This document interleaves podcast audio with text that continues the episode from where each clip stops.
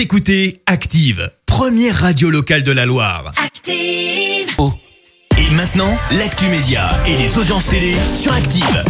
Il est 9h30, on parle télé à la radio avec Clémence Dubois-Texero et comme d'habitude, eh bien, on jette un œil aux audiences. Les Français ont misé sur la comédie hier soir. Et oui, on en retrouve deux sur le podium. D'abord, les profs 2 en première place qui a attiré 3 millions et demi de spectateurs. Juste derrière, la série de France 2 motive le mobile du crime et c'est 12% de part d'audience. Et puis sur la troisième marche du podium, donc le film Alad 2 avec Kev Adams qui a rassemblé 2 millions de personnes. Et puis une fois n'est pas coutume, on jette aussi un œil à une émission qui a lieu à 19h, tous en cuisine. Vous savez, l'émission de M6 avec Cyril Lignac où tout le monde cuisine ensemble, émission qui avait fait un carton pendant le confinement. Eh bien, les revenus en début de semaine et la première de la nouvelle saison a attiré un peu plus d'un million et demi de personnes. On en sait un peu plus sur euh, l'émission d'aventure District Z. Soyez les bienvenus dans le District Z. Ouverture de la porte. Et oui, TF1 a donc diffusé sa première bande-annonce ce week-end. Alors, vous l'avez reconnu, c'est Denis Brognard qui animera ce nouveau jeu d'aventure.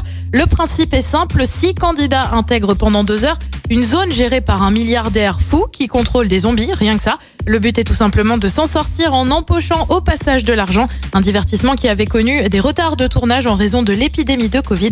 On ignore encore la date de diffusion du divertissement. Bah tu sais quoi, tu me l'as bien vendu là, ça me donne envie Ah, de tu regarder au moins le premier épisode.